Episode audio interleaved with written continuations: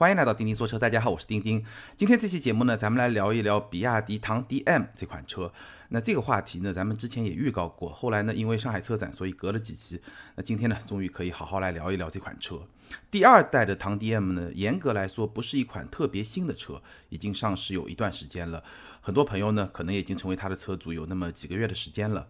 但是呢，这款车我还是特别的感兴趣。几个原因，第一个原因呢，在马路上确实看到很多二代的唐 DM，而且整体的造型呢，确实相比于第一代和更早之前的比亚迪的车型呢，有了翻天覆地、脱胎换骨的这么一个变化，所以呢，还是很感兴趣。第二呢，这款车卖的真的相当的不错。我查了一下，从去年第四季度上市以来到现在，基本上月销是在大几千。大几千月销的一款自主品牌的中型 SUV，而且这款车的价格区间基本上是在二十五万到三十万，主销车型是二十七万九千九，也就是我此前试驾的那款车。以这么一个价位区间的一个自主品牌或者说中国品牌的车，能够卖到大几千这么一个月销量，确实表现是相当的不错。因为我们知道前两年自主品牌都在突破一个二十万这么一个价格区间的天花板，那第二代的唐 DM 已经突破了二十五万以上这么一个天花板。但有朋友会说，可能是因为那块牌照，对吧？那块新能源的车牌，确实这块车牌肯定是帮助唐 DM 获得了一个比较好的销量。但是我们再想一想，在二十五万到三十万 SUV 这么一个价格区间，无论是合资品牌、自主品牌都有。不少车型不是只有它这一辆，但是它确实是在这些车型里面卖的最好的。那为什么能够做到这一点呢？这个就是我在差不多有两三个礼拜之前试驾第二代唐 DM 这款车的时候，心中的一个疑问，也是我对这款车特别感兴趣的这么一个原因吧。那这期节目的标题我写的是从买牌照送车到买车送牌照，这个基本上就是我对第一代唐 DM 和第二代唐 DM 它中间一个变化，以及第二代唐 DM。到今天，它的产品力的一个简要的一个表述。如果说第一代唐 DM 很多用户确实是主要为了这个牌照去买这个车，那我认为第二代唐 DM 这个产品本身已经有了相当强的产品力。当然，牌照也是很多用户选择它一个非常重要的原因。所以呢，我把它定位为是一个买车送牌照，大概是这么一款车。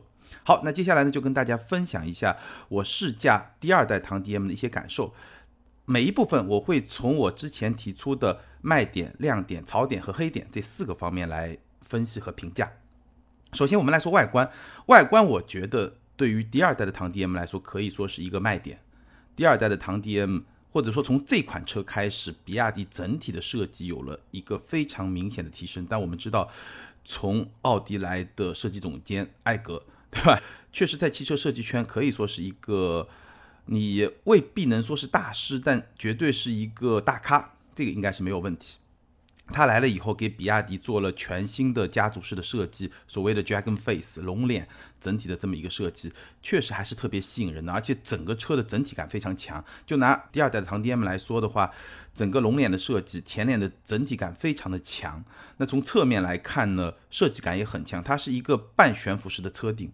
窗线在 C 柱这个位置有一个小折角，然后呢，车顶有一个小尾翼相互呼应，它们中间那一块呢是一块玻璃，所以呢，整体营造出一个半悬浮式车顶的这么一种感觉。而且车侧是二十二英寸的轮圈，二十二英寸的轮胎，这个整体的造型存在感还是比较强的。那我查了一下，事实上。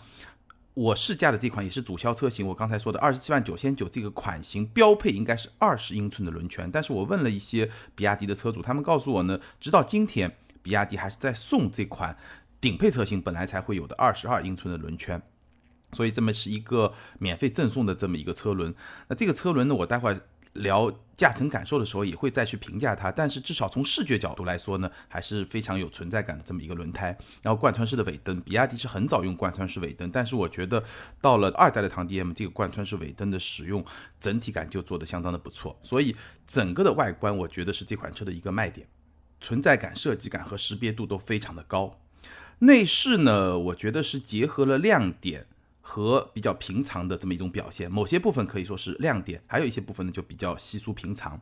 设计感我觉得是不错的，整个视觉中心就是那块十四点六英寸的大屏，这块屏可以横也可以竖。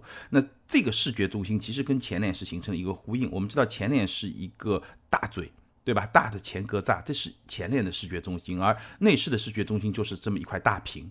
都很大，所以整体上在设计上给人一种相互呼应的感觉。那整个的唐 DM 的内饰设计是比较简洁，让人比较放松的这么一种氛围。质感这一部分呢就比较平常了，比较一般，基本上就是一个自主品牌二十万的汽油车的这么一个水平。但这个也比较正常，因为这款车虽然卖到二十五到三十万，毕竟它是一个混动，所以价格才比较高。那内饰呢，基本上就是一个二十万左右，或者说十八九万的汽油车的这么一个水平，自主品牌 SUV。储物空间的表现还不错，两个比较大的杯架，一个相当大的中央扶手箱，前方还有一个小格子，正好可以用来放手机。门板的空间也比较正常，USB 接口，前方两个，后方两个，所以这辆车整体而言实用性还不错。车机的内容相当的丰富，车辆设置、娱乐系统、导航 APP，像微信啊、抖音啊，还有一些影音系统啊，甚至一些游戏啊，非常的丰富。而且整个车机的逻辑还是相当清晰的，只不过呢，还是有一些学习成本，有些功能你需要稍微。试验一下才知道从哪个入口进去，有一些学习成本，但是学会了以后呢，整个逻辑还是比较清晰的。而且这块十四点六英寸的大屏是支持横屏和竖屏，哪些情况下会进入竖屏呢？比如说你在设置导航的时候，它就会自动调整到竖屏。当你设置完了以后，让它开始工作的时候，你可以重新切换到横屏。抖音。自然就会进入竖屏。那这个竖屏状态呢？我觉得有一个小问题，就是它多多少少还是会遮挡一些视线，尤其是当你把座椅调到最低的位置，或者说你的身高不是特别高的时候。所以在行驶过程中呢，我还是建议把它调整到横屏，哪怕是导航设置好了以后调回横屏没有问题。还有一个不是特别好的设置呢，这辆车是允许你在行驶过程中刷抖音的。那我觉得这个设定呢，安全标准显然就不是特别的高。自然语音识别。大概可以打个七十五分，识别的准确性呢，应该说还行，但不是特别的高。然后呢，反应速度稍微有点慢，所以呢，就打个七十五分。不过有一点比较好，就是它的第二排座椅也可以进行语音控制。它在第二排座椅的头顶左侧和右侧各有一个拾音的那个口子，可以去接收你的语音。所以呢，你坐在第二排也可以去语音控制这款车的车机，这一点还是不错的。乘坐空间，我觉得既是这辆车的亮点，也是这辆车的槽点。此话怎讲？亮点是什么呢？亮点就是这辆车的纵向的乘坐空间，也就是腿部空间表现是相当的出色。第二排，如果只用第二排，那当然就不用说了。如果需要用第三排，我可以第二排获得一拳半的腿部空间，与此同时，第三排还能再获得一拳的腿部空间。这个表现其实比丰田的汉兰达，包括福特的锐界都要稍微好一点点。这个表现在中型 SUV 里面是相当不错的。那槽点在什么地方呢？槽点主要表现在它的地板比较高，地台比较高。我们先说第三排吧。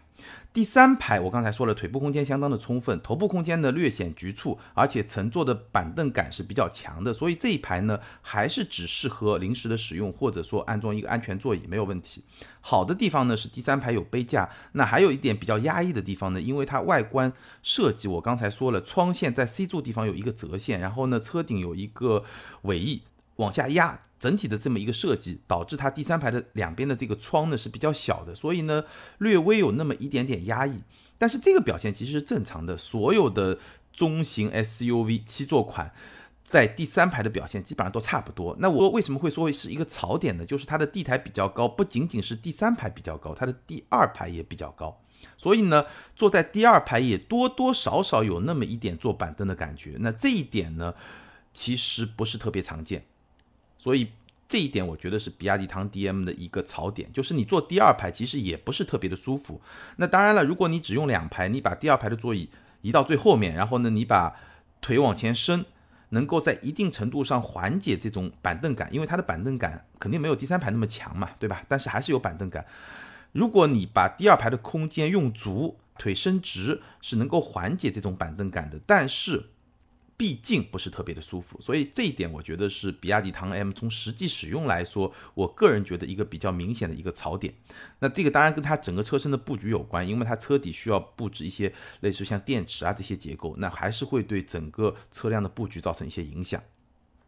动力部分呢，同样是亮点和槽点并存。具体怎么来说呢？首先我们来说这款车的硬件，混动，对吧？它是一个 2.0T 205马力的发动机，加上一个六档的双离合，这个是汽油机部分。然后电机部分呢是前后双电机，前面那个电机是一百十千瓦，后面的一个电机呢是一百八十千瓦，整个系统的综合功率接近六百马力。哇靠，这个动力真的是相当的强劲，百公里加速是四点五秒。这个动力是非常强劲的。然后这款车呢，它有两种驱动模式，一个叫 EV 模式，也就是纯电模式；一个叫 HEV 模式，也就是混动模式。那这两种模式你可以手动调节，它在中控台上有两个按钮，当然你也可以让系统默认。系统默认呢，基本上是会根据电量和你的驾驶风格来决定是用 EV 还是 HEV。那据我观察，如果你不是非常激进的驾驶，因为如果你暴力驾驶，那肯定马上就进入 HEV，就是整个系统都来给你输出动力。那如果你正常的驾驶呢，会在电量百分之十五到百分之二十这么一个区间进入一个混动模式。那在这种情况下呢，你可以长按那个 EV 键，差不多两秒钟进入强制 EV 模式，也就是强制存电。如果是这种状态呢，可以继续存电，一直到电量低于百分之十，这个时候就会强制进入一种混动模式，你就没有办法再用纯电动了。那这辆车的动力输出的这种表现呢，两种状态下其实是不太一样的。但这两种状态不是说纯电和混动，而是说电量比较充足的时候和亏电的状态下。怎么来定义这个电量比较充足呢？基本上电量超过百分之二十，你可以认为是电量比较充足。亏电呢，就是电量小于百分之十五，基本上就处于一个亏电的状态。那百分之十五到二十之间呢，基本上就是一个过渡的状态。电量比较充足的时候呢，它的动力输出我可以给到八十五分，这个评价还是相当高的。整个动力响应是比较快的，而且输出非常的平顺，基本上是感觉不到汽油机的介入。我可能只能通过仪表盘右下方非常小的一个转速指示，才能够感受到汽油机在介入。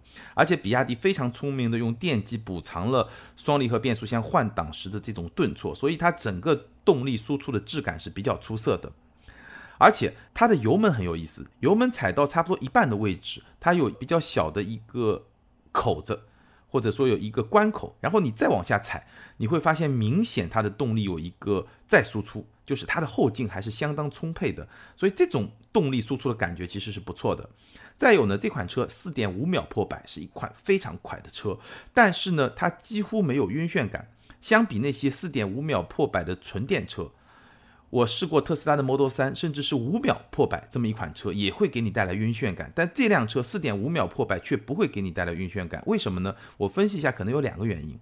第一个，它的动力输出毕竟有两趴，汽油机和电动机。那电动机是能够瞬间输出最大扭矩的，对吧？但是汽油机呢，还是有一个动力攀升的过程。所以整体上来说呢，它的这种动力瞬间输出就没有那么的狂暴。这是第一。第二呢，可能因为 SUV 的坐姿比较高，所以呢，你对这种动力突然输出，你突然移动带来的这种晕眩感没有那么强，因为你的坐姿离地面越近，这种晕眩感就会越强嘛。所以整个动力输出有点像一款大马力的六缸涡轮机，大概是这么一种感觉。它是介于纯电车和汽油车之间，所以这种动力输出的质感也是相当不错的。电量比较充足的时候，基本上可以达到八十五分，这个评价还是相当高的。但是在亏电的时候，就基本上只能达到六十五到七十分。首先呢，是动力的水平和输出的品质明显的下降，整个动力的水平，我觉得还不如汉兰达或者说锐界，好像还是有点差距的。另外呢，低速时的顿挫就会比较明显，当然车速上去以后呢，平顺性就会有明显的改善，这是亏电时的表现，不是特别的出色。那么如何来避免亏电呢？有几种办法，第一种办法当然就是你勤充电，对吧？你勤时给它补电就不会亏电。第二呢，当你在高架路或者高速路上行驶的时候呢，你可以把制动能量回收设置到强这么一个模式，这个时候呢，就能比较快的利用跑高速的这么一个阶段，利用汽油机来给电池补充电量。那我测试过，基本上跑高架比较顺畅的情况下，二十公里就能够补充百分之五的电。那也就能够帮你快速的脱离亏电的这么一种状态，整个驾驶感受就会有提升。顺便说一句，这个制动能量回收有两级设置，一个是标准，一个是强。我觉得这个设置相当不错。标准状态下几乎没有存在感，或者说有一点点存在感，有点像什么？有点像你开一辆汽油车的运动档，有那么一点点的拖拽，可以感知，但不明显。那哪怕是。制动能量回收强的这种状态下，其实它的拖拽感也不会太过分，也是在一个可以正常接受的范围之内，所以这个设置我觉得做的是相当不错的。而且这辆车呢，它在车机里面还允许你设置 SOC 的水平。SOC 什么意思？就是电池电量的冗余，或者说电池电量保持在一个什么样的水平，最高可以到百分之七十。如果你设置电池电量到百分之七十呢，它在整个系统的运作过程中就会尽量去追求这个百分之七十的目标。也就是说，如果你电量现在只有百分之二十，但你设置到希望 SOC 是百分之七十，它就会把多余的这个能量更多的用来充电。但你也可以设置比较低，最低我有点忘了，好像是百分之二十还是百分之二十五。那如果你设到百分之二十和百分之二十五呢，那整个系统就会更倾向于更多的来用电，先来用电，然后呢再去用一个混动的模式。这个也是一个比较好的，能够适应不同的使用环境的这么一种设置。好，我们再来说一下行驶品质和操控的表现。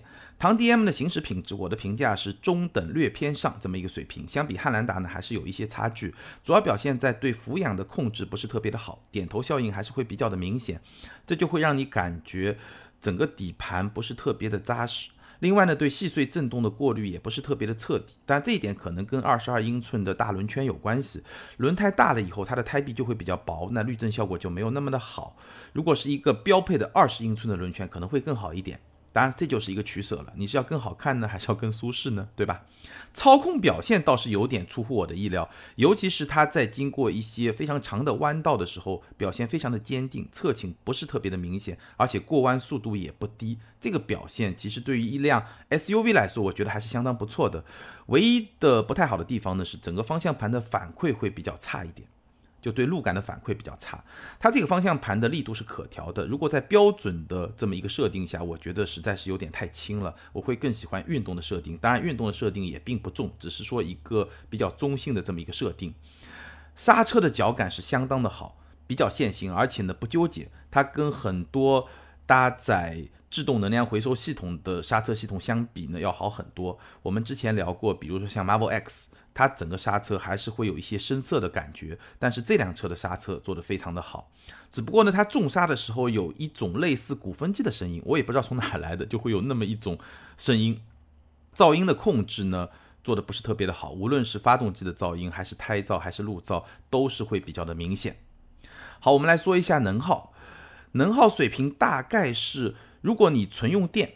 用电动的模式呢，这辆车的能耗基本上百公里，我看了一下，接近三十度电。那如果说你电量在百分之十、百分之十五以下，亏电状态下，几乎纯用油的状态呢，百公里的油耗差不多是十二升油。那我们可以简单的算一下，因为这辆车的电池组是二十四度电，百公里接近三十度电，也就是说它的纯电实际续航里程差不多在八十公里左右。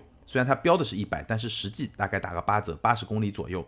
那当然了，它还是会留百分之十的电，所以呢，实际能够纯电 EV 模式大概七十多公里吧。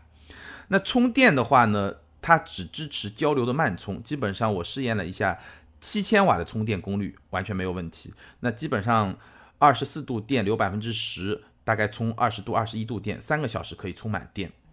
那这辆车怎么用最省钱呢？我试驾了差不多一个多礼拜，我发现这个情况还是比较复杂的，得好好算一算，有一点点烧脑。我们简单来算一下，如果你纯用油，我说了百公里十二个油，那现在油价差不多算七块钱吧，也就是说每公里的使用成本差不多是八毛多一点点这么一个使用成本。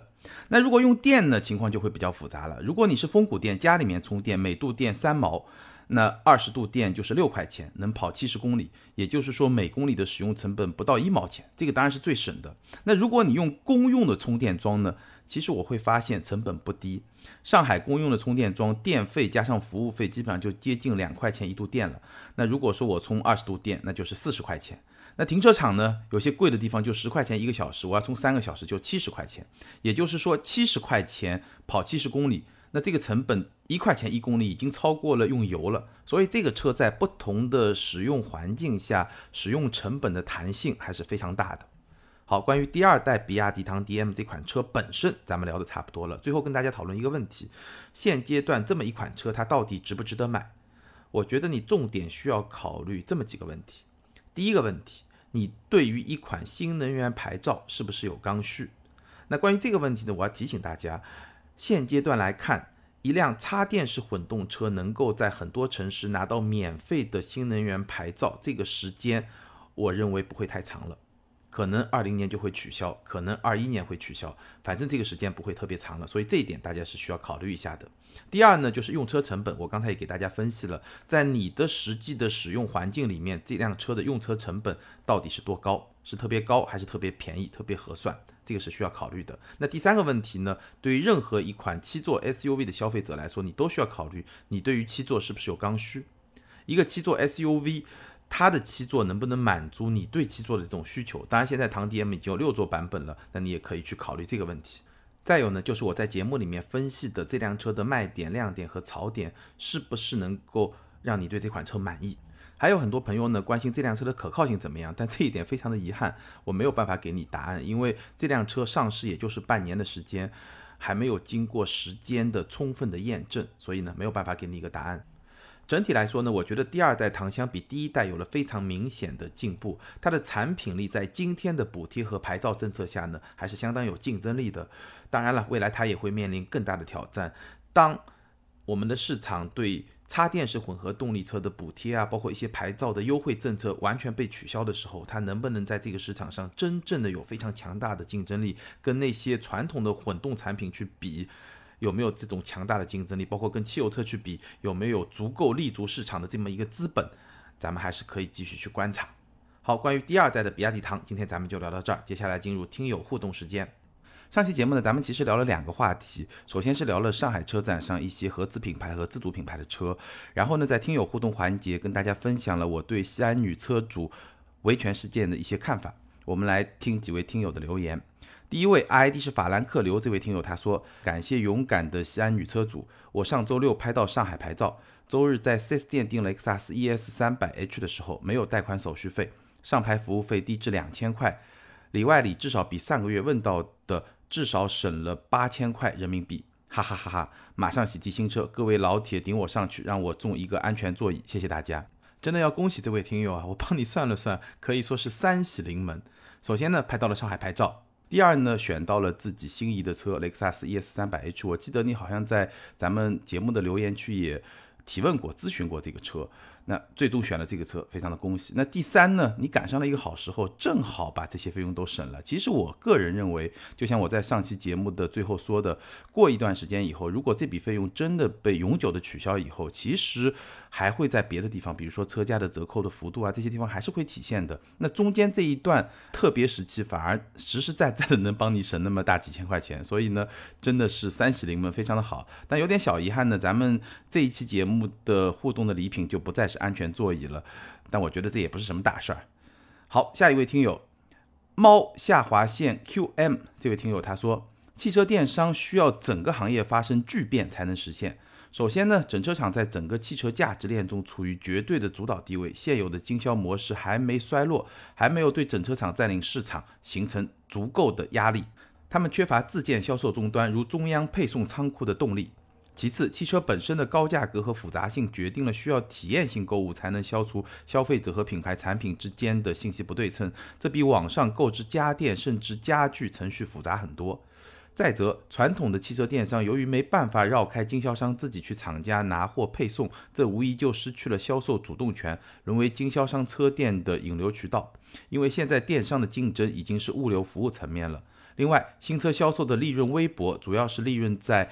汽车后市场，这个一直牢牢把握在经销商和厂家手里，等于电商巨头很难整合他们渠道实现盈利可能。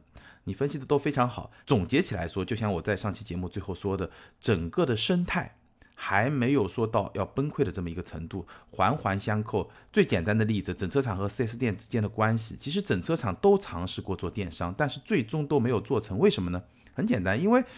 毕竟百分之九十以上的量还是要从四 S 店走。那如果我为了那一小部分的电商，我这个价格怎么办呢？价格要没优势，也竞争不过四 S 店；价格要有优势，那四 S 店不是起来造反了吗？我只是举了一个很小的点啊，其实它整个就是一个生态，整个生态里面环环相扣，发展了那么十几二十年，对吧？环环相扣是非常。复杂的，包括说为什么会有那么多费用，导致车价的不透明。我上期节目也说了，都是非常复杂的。那这个链条呢，可能还是需要一段时间才会被打破。这位听友说的非常的好，好，欢迎这两位听友把你们的联系方式通过个人微信全拼的钉钉小马甲发给我，你们将得到的是由途虎养车网赞助的，这次奖品改了。价值三百九十九元的途虎王牌汽车应急启动电源。什么时候用呢？就是你车辆没电了，发动不了了，可能是因为晚上忘了关灯了，也有可能是因为冬天。在北方非常冷的地方，寒冷天气没有办法启动的时候，就可以用这个应急启动电源。那这款电源呢，一万毫安，而且有防反接的智能夹，支持十二伏电源的四点零升排量或以下的柴油和汽油发动机的启动，一款非常实用的应急产品。今天给大家留两个互动话题，第一个关于比亚迪唐，你觉得这款车怎么样？听了咱们今天的节目，如果没有那块免费的新能源车牌，你觉得它还能卖得这么好吗？那第二个问题呢？最近连续发生了多起电动车起火、燃烧、爆炸的事情，你怎么看？这些事情会影响你对新能源汽车的选购决定吗？欢迎大家积极留言，分享你的观点。留言评论永远都是对主播最大的支持，感谢大家。也欢迎你关注我们的微信订阅号“钉钉说车”，在那儿来观看咱们的视频和图文内容。好，今天咱们就聊到这儿，下周接着聊，拜拜。